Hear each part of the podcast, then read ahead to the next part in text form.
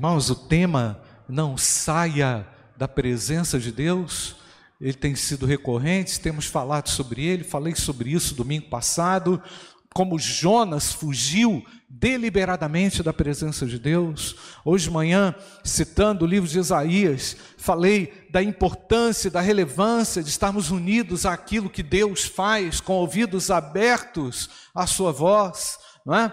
Falamos também sobre a necessidade de um quebrantamento diante de Deus, para que estejamos ainda mais sensíveis a Deus.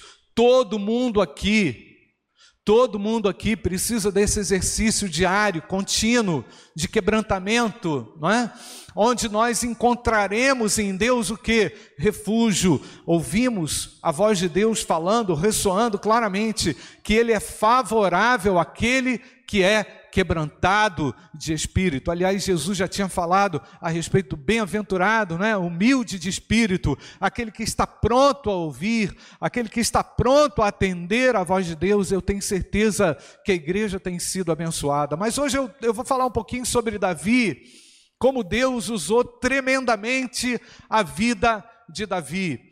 Eu terminei 1 Samuel, 2 Samuel, fiz uma leitura, estou fazendo uma leitura detalhada da Bíblia, irmãos, e vendo as nuances, vendo os detalhes, considerando importantes pontos para a nossa vida pessoal, para a nossa vida em particular, e me encontro hoje com Davi, com aquele que é considerado o homem segundo o coração de Deus, maravilhoso, tremendo, o homem que foi empossado logo depois daquela trágica situação, quando, quando Saul não podia mais agradar a Deus, não tinha mais condições de agradar a Deus.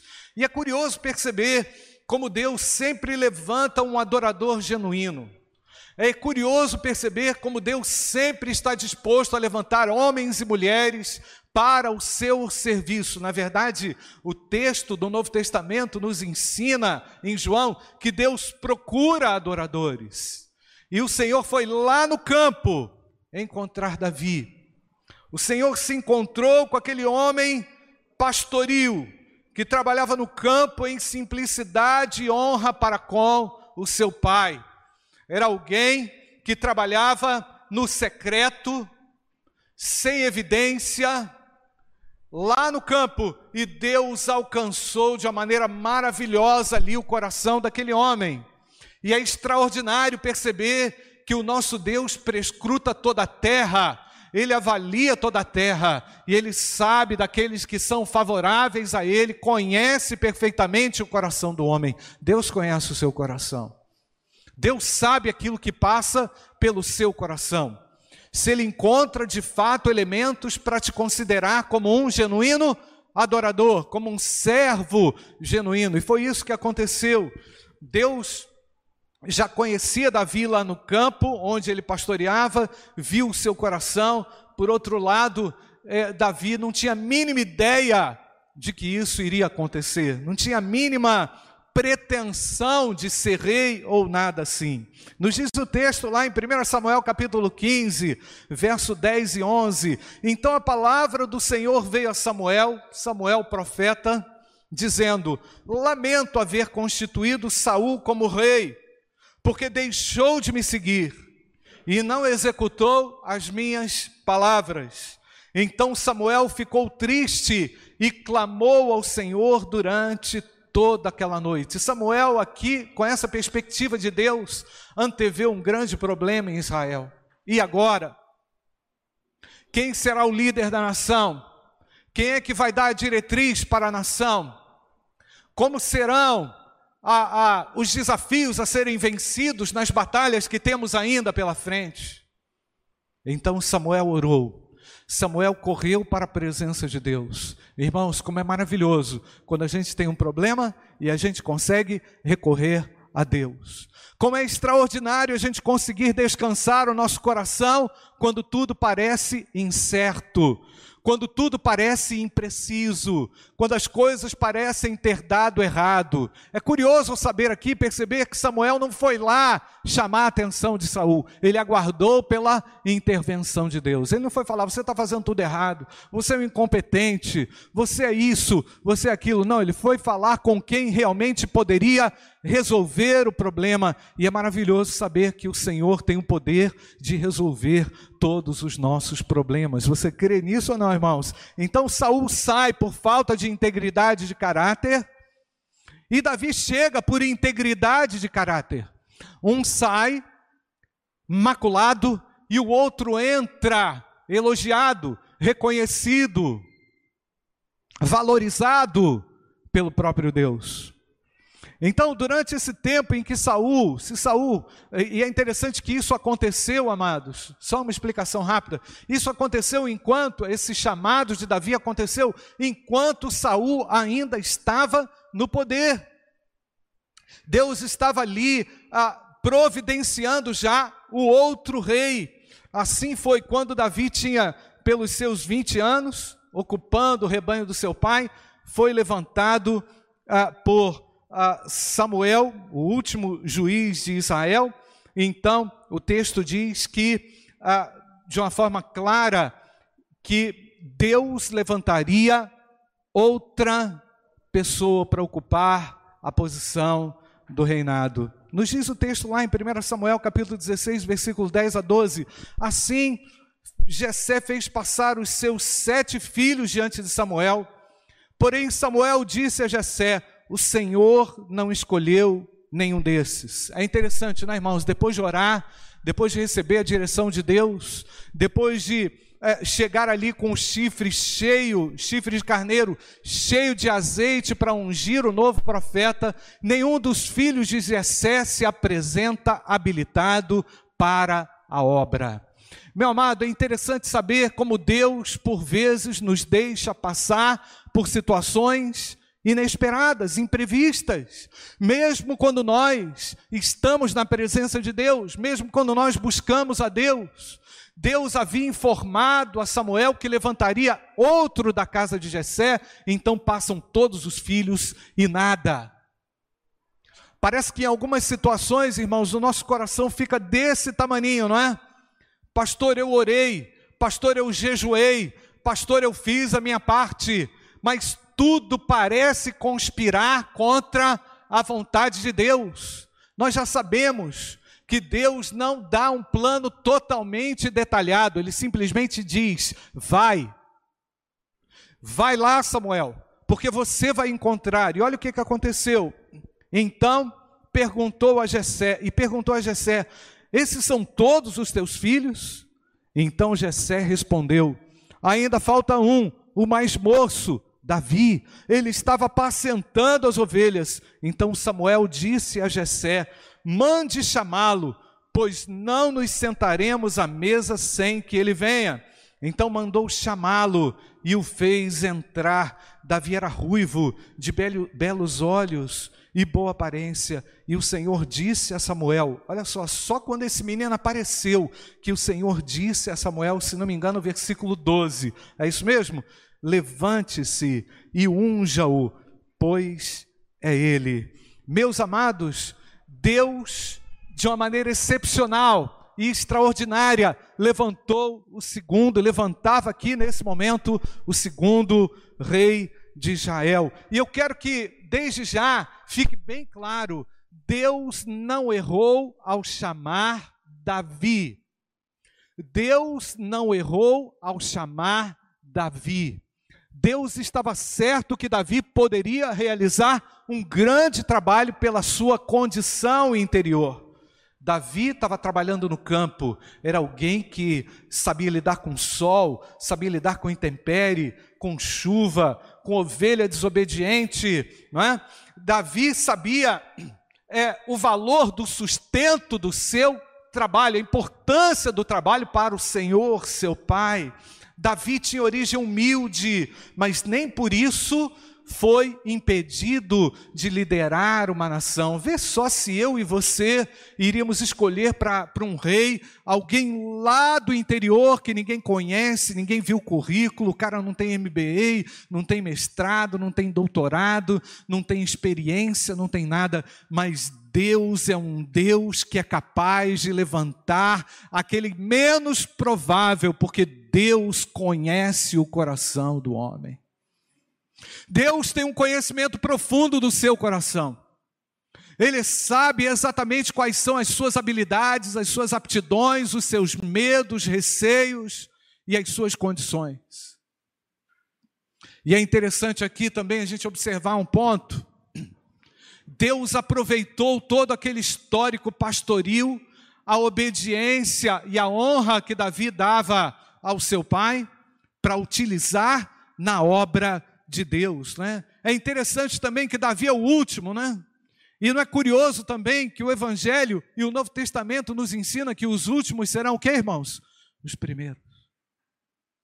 Davi foi o último, o menos provável, mas o mais certo aos olhos de Deus. Então Davi foi escolhido para uma tarefa gigantesca e sem, entre aspas, o menor preparo técnico, entre aspas, e operacional para isso, mas Davi tinha o principal. Olha lá o que aconteceu também no texto lá em 1 Samuel capítulo 13, versículo 14, o aviso claro de Samuel, mas agora o seu reinado não subsistirá. O Senhor buscou para si um homem segundo o seu coração e já lhe ordenou que seja príncipe sobre o seu povo, porque você não agradou, não guardou o que o Senhor lhe ordenou. Então Davi teve uma origem humilde, Davi teve uma origem pastoril, sabia das dificuldades do dia a dia e Deus escolhe o menos provável. Deus faz coisas, irmãos, que nós não compreendemos. Deus é maravilhoso, Ele capacita você. Se Ele chama você, é porque Ele tem o desejo de capacitá-lo. Deus vai capacitá-lo. Deus vai nos instruir. Se Ele tem falado com você, se Ele tem incomodado você, é porque Ele pode perfeitamente te instruir. Amém ou não, queridos? Ele tem habilidades, ele pode te dar habilidades que você não tem. Ele pode te dar discernimento que você não tem.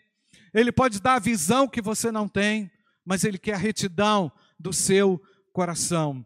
Então, irmãos, Davi, esse homem segundo o coração de Deus, não foi impecável. Teve defeito. O pecado de Davi, nós vamos citar daqui a pouco, serve como importante alerta para nós. Porque mesmo aquelas pessoas que foram um dia chamadas por Deus, tocadas por Deus, levantadas por Deus, elas falham. Esse não é o ideal de Deus, mas elas incorrem em erros, fracassam. E por vezes é difícil, irmãos, a gente se levantar de um fracasso, seja ele em que ordem for. E o fracasso espiritual, por vezes, irmãos, é mais doído, porque a gente sabe que é a partir da nossa vida espiritual que tudo se desdobra, não é? É a partir da nossa comunhão com Deus que nós conseguimos êxito nos desafios do nosso dia a dia. E é por isso que eu digo para você: não saia da presença de Deus. Não ouse sair da presença de Deus. Faça um alerta a você. Vigie e perceba o quanto o Senhor tem amado, tem querido você, tem cuidado de você, tem velado, intercedido por você. Deus nos ama de uma forma extraordinária.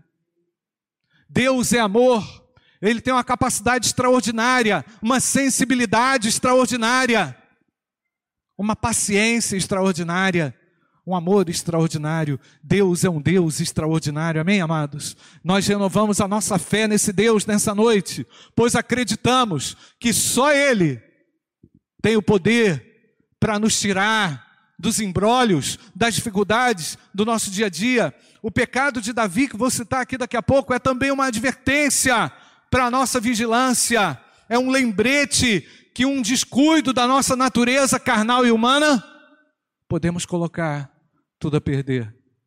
Olha o texto, 2 Samuel capítulo 11, Vamos ler a partir do versículo 1. Decorrido um ano, tempo em que os reis costumavam sair para a guerra, Davi enviou Joabe e os seus oficiais e todo Israel. Eles destruíram os filhos de Amon, sitiaram a cidade de Rabá, mas Davi, como diz o texto, irmãos, Davi ficou em Jerusalém. Uma tarde, Davi se levantou do seu leito e andava passeando no terraço do palácio real. Dali viu uma mulher que estava tomando banho. E o texto diz que ela era como, irmãos? Muito bonita. Davi mandou perguntar quem era. E disseram-lhe: é Batseba, filha de Eliã, e mulher de Urias, o Eteu. Então Davi mandou mensageiros que a trouxessem, e ela veio, e ele se deitou com ela. Ora, Batseba tinha acabado de se purificar da impureza da menstruação. Depois ela voltou para casa. A mulher concebeu e mandou dizer a Davi: Estou grávida. Então Davi enviou mensageiros a Joabe dizendo: Mande-me Urias o Eteu. E Joabe mandou Urias a Davi. Quando Urias chegou, Davi perguntou: Como estava Joabe? É, como se achava o povo e como ia a guerra? Depois Davi disse a Urias: Vá para casa, meu filho, descansa. Meu filho fui eu que incluí. Vai para casa, descanse. Urias saiu do palácio real e logo saiu atrás dele um presente do rei. Incrível, irmãos. Porém, Urias dormiu junto ao portão do palácio, não foi para casa, com todos os servos do seu senhor, e não foi para casa. Relataram isso a Davi, dizendo: Urias não foi para casa. Então Davi disse a Urias: Você não vem de uma viagem? Por que não vai para casa? Por que não foi para casa? Urias respondeu: A arca, Israel e Judá ficam em tendas. Joabe, meu senhor, e os servos do meu senhor estão acampados ao ar livre.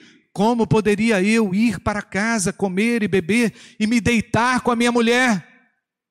Juro pela vida do rei que não faria tal coisa. Então Davi disse a Urias: Fique aqui ainda hoje, amanhã eu o mandarei de volta. E Urias ficou em Jerusalém aquele dia e o seguinte: Davi o convidou para comer e beber com ele e o embebedou. À tarde, Urias saiu e foi deitar-se no seu leito na companhia dos servos do seu senhor. Ele não foi para casa. O texto é claro ao dizer isso. Pela manhã, Davi escreveu uma carta a Joabe e, e a mandou por Urias. Na carta escreve o seguinte: ponham Urias na linha de frente, e onde o combate for mais intenso, depois deixe-no sozinho, para que seja ferido e morra. Tendo sitiado a cidade, Joabe pôs Urias no lugar onde sabia que estavam homens valentes. Os homens da cidade saíram e lutaram contra Joabe. Alguns dos oficiais de Davi foram mortos e morreu também Urias, o Eteu. Irmãos, uma observação aqui que eu quero fazer, que a Bíblia não esconde o pecado dos servos e dos homens de Deus. A Bíblia não coloca a sujeira para debaixo do tapete. Muito pelo contrário, ela expõe o erro não para ridicularizar, não para punir, mas para nos alertar, nos colocar também em alerta e nos avisar como é importante estarmos firmados na presença de Deus. Por isso que geralmente quando falamos sobre o pecado de Davi, estamos nos referindo a esse pecado envolvendo um ato sexual ilícito e depois desse ato sexual ilícito, não é? Não apenas o adultério, mas também o assassinato e a trama contra o marido dessa mulher. E eu quero falar para você, o adultério é um roubo. Você não tem direito sobre isso. Você não tem direito sobre aquela mulher ou aquele homem.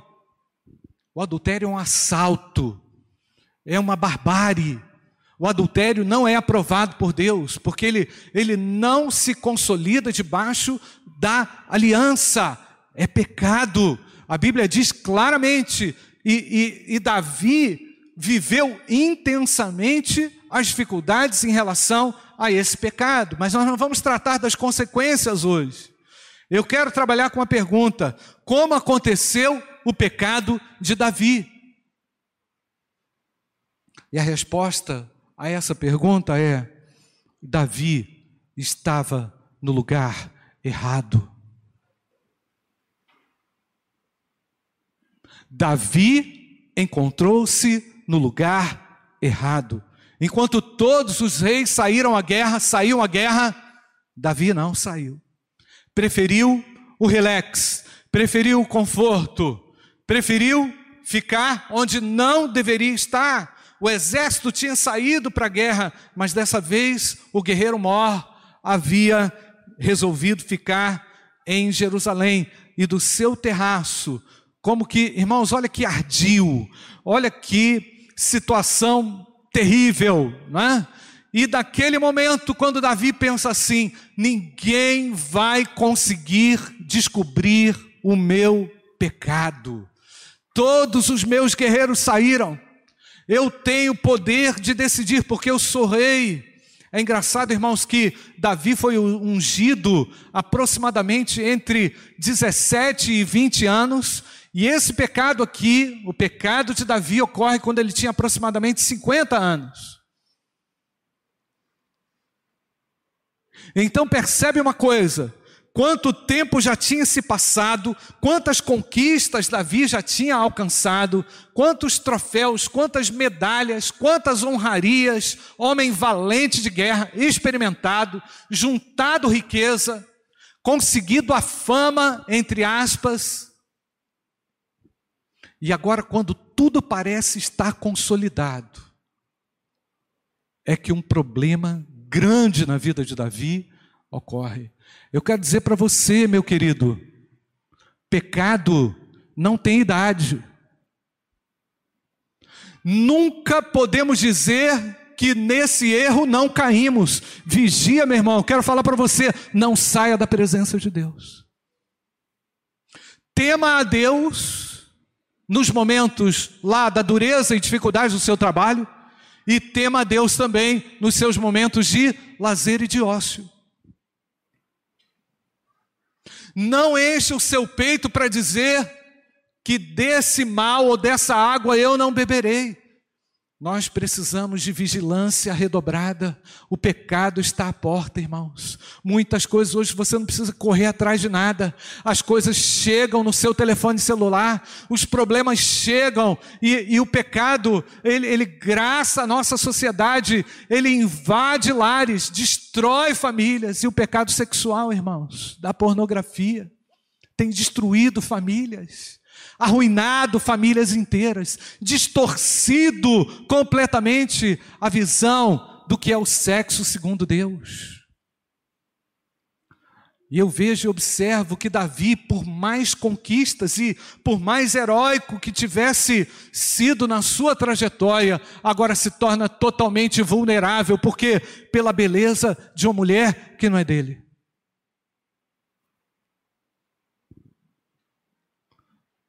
Davi, quando bateu o olho e viu aquela mulher, ele foi tentado, estando no lugar errado, na hora errada. Mas eu quero dizer para você, amado, meu querido, mesmo assim, Davi ainda tinha a chance de voltar atrás, de repensar: opa, essa mulher aqui não é minha, não. Eu não posso ficar aqui dando bobeira, não. Entendeu? Deixa eu fechar o meu olho, deixa eu ir para casa, deixa eu tomar um banho gelado, parará, vou fingir que não está acontecendo nada. Davi teve a chance de fazer isso. Mas sabe qual é o outro problema também? Esse é o segundo ponto. Trevas chamam o que, igreja? Trevas. É como se naquela situação Davi pudesse dizer: Eu agora assumo o controle da situação. Meu amado, quando você se torna independente, meu querido, quando você acha que tem um controle da situação, quando você exclui a Deus de qualquer situação que você vive, você começa a se enrolar, mas de uma maneira tremenda, grotesca, e eu quero dizer a você, meu amado, meu querido, não saia da presença de Deus. Deus está falando à sua igreja, meu querido, cuidado, vigia. Nós vivemos numa sociedade do entretenimento que valoriza lazer, que valoriza entretenimento, onde a moral já não existe mais, onde está tudo uma bagunça. Temos crescido e nos desenvolvido, os nossos filhos têm crescido e se desenvolvido no mundo totalmente depravado. Pastor, como é que eu vou ficar livre dessa tentação? Meu amado, fazendo escolhas, eu disse hoje de manhã, repito, a um coração que quebrantado e contrita, o Senhor jamais desprezará. Vá para a presença de Deus, meu querido. Porque nós sabemos que o pecado, ele não tem fim, né? Como nós já sabemos, meus amados, a tentação ela tem as suas fontes. Ela tem uma fonte interna que brota ela tem uma fonte externa. O pecado é também instigado por Satanás. O pecado também tem a sua fonte instigada nos padrões desse mundo, nos valores desse mundo, nos preceitos desse mundo. Pastor, esse discurso é antiquado. Não, é bíblico, porque Deus fala para a gente fugir da tentação. Meu amado, foge dessa tentação e vá para a presença de Deus ainda há chance de você tirar o pé dessa jaca.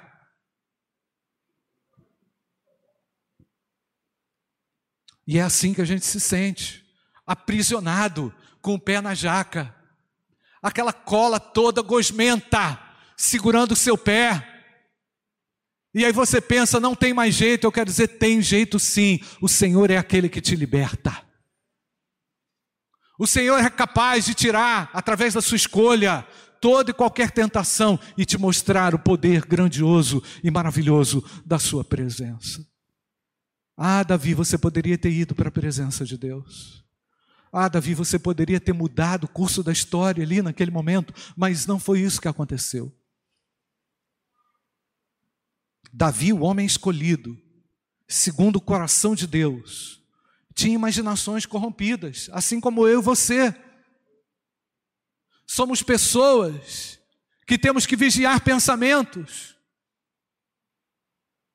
Não é o pecado que dirige mais a nossa vida, não é o pecado que dá a regra mais na nossa vida, mas ninguém, enquanto vivo, estará livre da presença do pecado. Verdade ou não, irmãos? A tentação é real, e não tem idade, do mais novo ao mais velho, do menos experiente ao mais experiente, do mais sábio ao menos sábio. Por isso, eu faço esse apelo: volta para a presença de Deus, meu amado. Você pode destruir a sua família, você pode destruir a sua vida, você pode destruir os seus filhos, você pode destruir o plano que Deus tem reservado para você, porque Ele alcançou você, Ele me alcançou com a Sua maravilhosa e grandiosa graça. Davi olhou para a esposa de Urias com vontade de pecar. Ele falou assim: Ah, é hoje. Aquela noite maravilhosa com aquela mulher. Tem ninguém aqui. Vai ser hoje. Só eu e ela. Então, quando Batseba entrou no palácio, Davi estava apenas tornando concreto o pecado que já havia tomado a sua vontade. Meu querido, observa bem o que é que o seu coração mais almeja. Cuida daquilo que tem transitado no seu coração. O pecado corrompe, pode corromper sua vida, te tirando da presença de Deus. E aí, Davi o que, que ele faz? Chama Urias. E olha só a trama, irmãos. Vem cá, Urias, você está cansado da guerra? Meu irmão, tu está sem mulher há muito tempo. Vai para tua casa. Vai para sua casa, meu querido, e, e, e, dá um tempinho lá, vou te dar uma folga para você, não é? é? Tranquilo, né? Então vai para lá, meu irmão. Fica tranquilo. Plano macabro. Para quê? Por quê? Porque Davi já sabia que a mulher estava grávida. E aí eu saio bem da situação. Mas antes também Davi fez o que, irmãos? Deu, não é? Uma embriagada no homem, deixa o cara alegrinho, não é? E tal. Urias tinha a consciência, presta atenção, de que ele não poderia, poderia ir para casa. Por quê? Porque os homens estavam em guerra. Não, o meu chefe está em guerra, o pessoal está acampado, eu não posso ir para casa.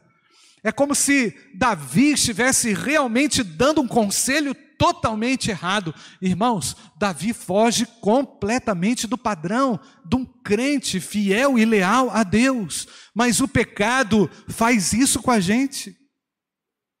O pecado desfigura a imagem de Deus na sua vida. Eu sei que os crentes não são regidos e governados pelo pecado, mas naquele momento, quando as trevas já estavam ali, presentes, Davi falou assim: o caldo já entornou e agora o trem desgramou de vez, eu não tenho como voltar, não.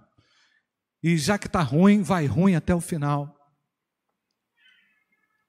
E foi exatamente aquilo que aconteceu. Então, meus queridos, o pecado do adultério fez Davi se proteger de ser acusado de ter feito adultério, esconder o seu pecado do adultério e levou Davi aquele pecado de assassinato ao planejar cruelmente a morte de Urias. Ah, tá, então não tem jeito não. Coloca o cara lá na frente, onde os valentes vão destruir ele na primeira. Misericórdia, irmãos. Misericórdia. Mas eu olho para esse Deus, irmãos, como um Deus gracioso, mesmo diante da mazela do homem. Eu tenho certeza que muitos aqui foram recuperados e estão sendo recuperados pelo poder do nosso Deus, que é tremendo em recuperar. E eu sei que o Deus da graça, que alcançou Davi, pode alcançar você também. E nós vemos o caminho da recuperação de Davi diante daquela derrocada. Por quê, meus queridos? Porque Deus ama continuamente os seus filhos. Deus tem um amor que é incompreensível. Nós não compreendemos o amor de Deus pelo fato dele ser tão grande e não está relacionado às nossas obras de justiça. O amor de Deus é gracioso, é doador para aquele que se arrepende e confessa o seu pecado. Seja ele qual for.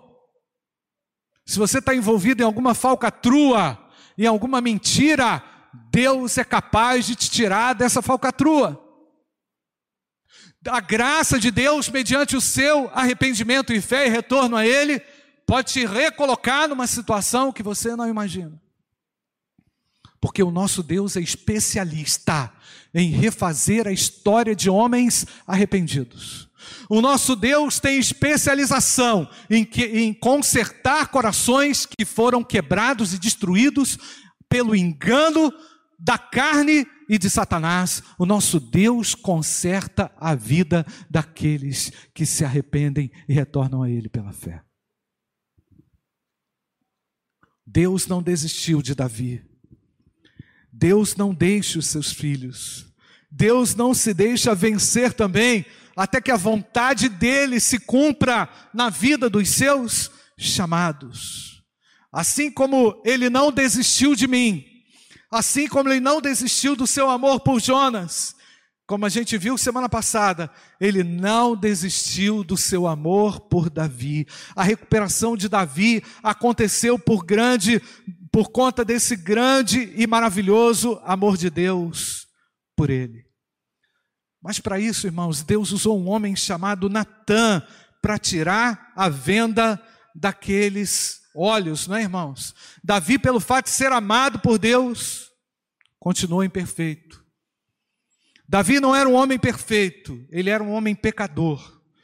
Mas ele também era alguém que lá no fundo temia Deus e era comprometido com a sua vontade. Agora olha só que contradição, irmãos. Pensa bem. Davi, na condição de rei, aprontando o que ele tinha aprontado, armado o circo, como ele armou, como é que esse homem se sentiria na missão que Deus deu para ele realizar? Pelo menos Davi se sentir muito sem graça. Pelo menos Davi se sentir muito inapropriado para aquela posição que Deus tinha colocado. Olha, irmãos, como é que o pecado ele tem uma, uma, uma, uma consequência terrível.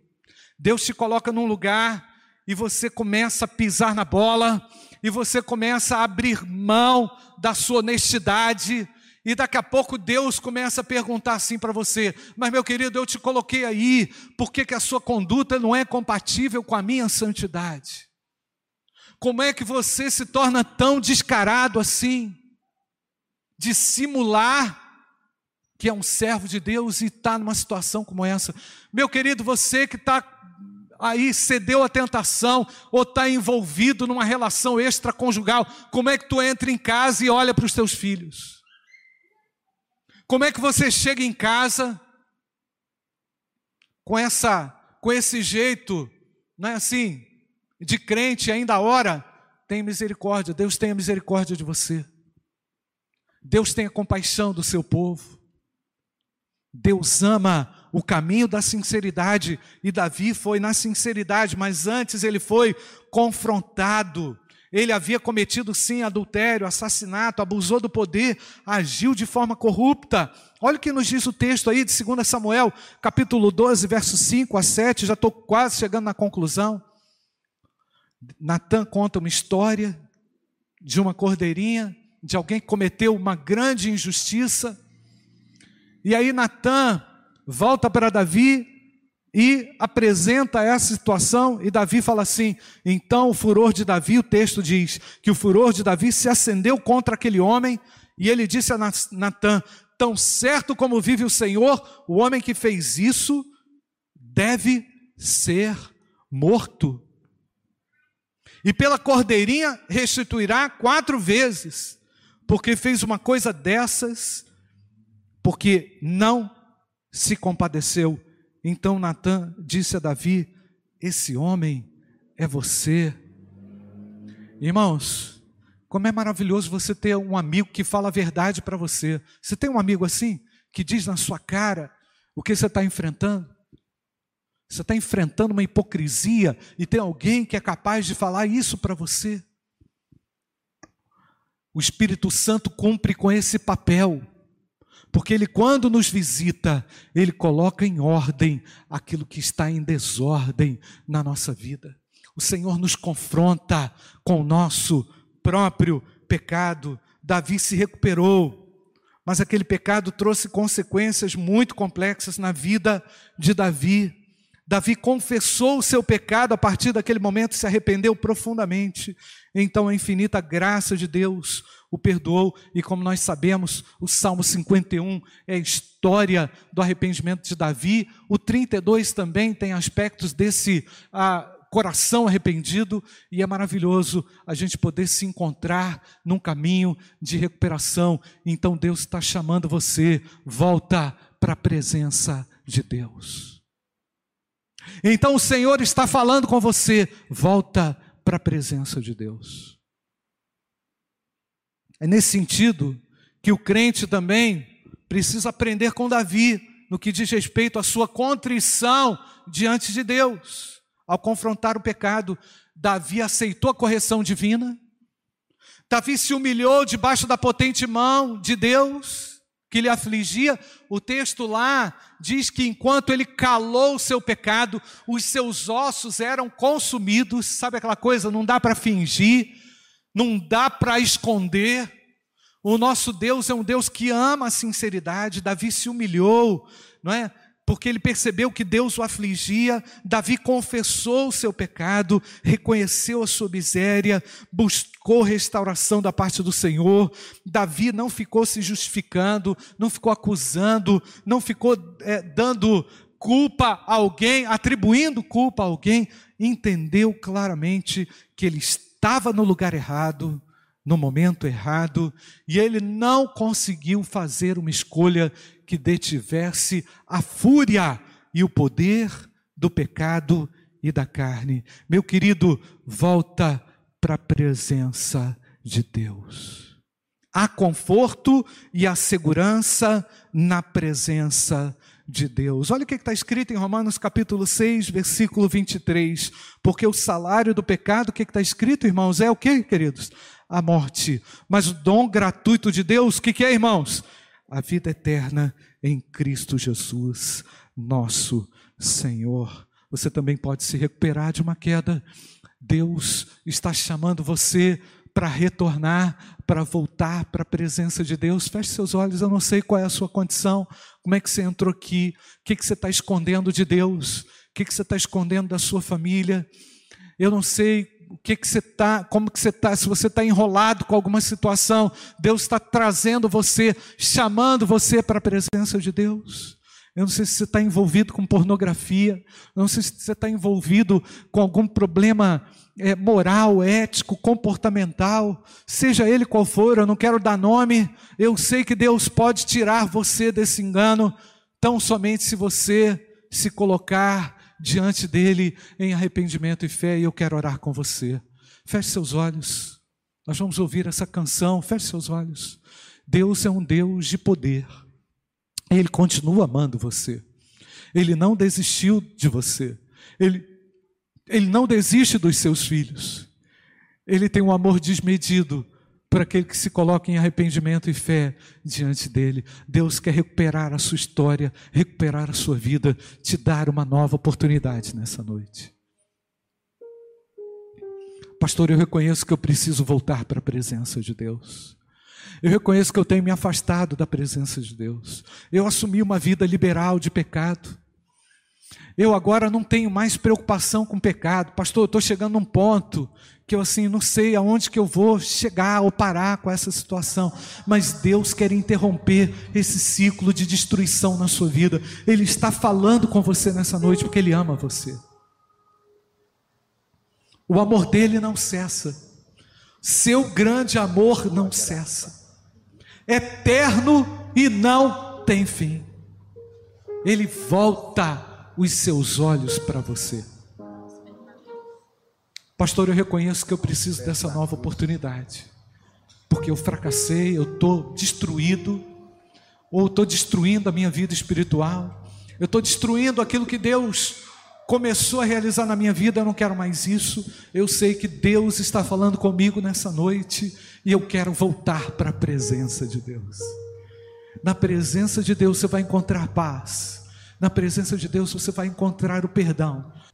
Ora, o amor de Deus, o Pai, a graça infinita do nosso Senhor e Salvador Jesus Cristo e as consolações do Espírito Santo de Deus repousem sobre todos nós hoje e para todo sempre.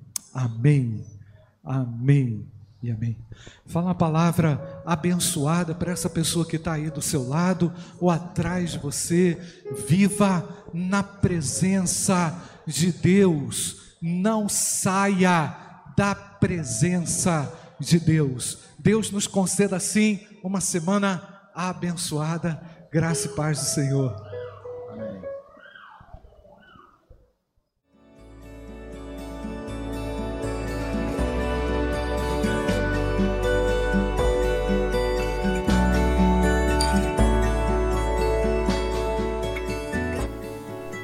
A Igreja Batista do Bom Retiro tem plena convicção de que a palavra de Deus é poder para salvar e transformar vidas. Nosso desejo é que essa mensagem tenha alcançado seu coração. Para saber mais sobre quem somos e em quem acreditamos, acesse ibbrpatinga.com.br.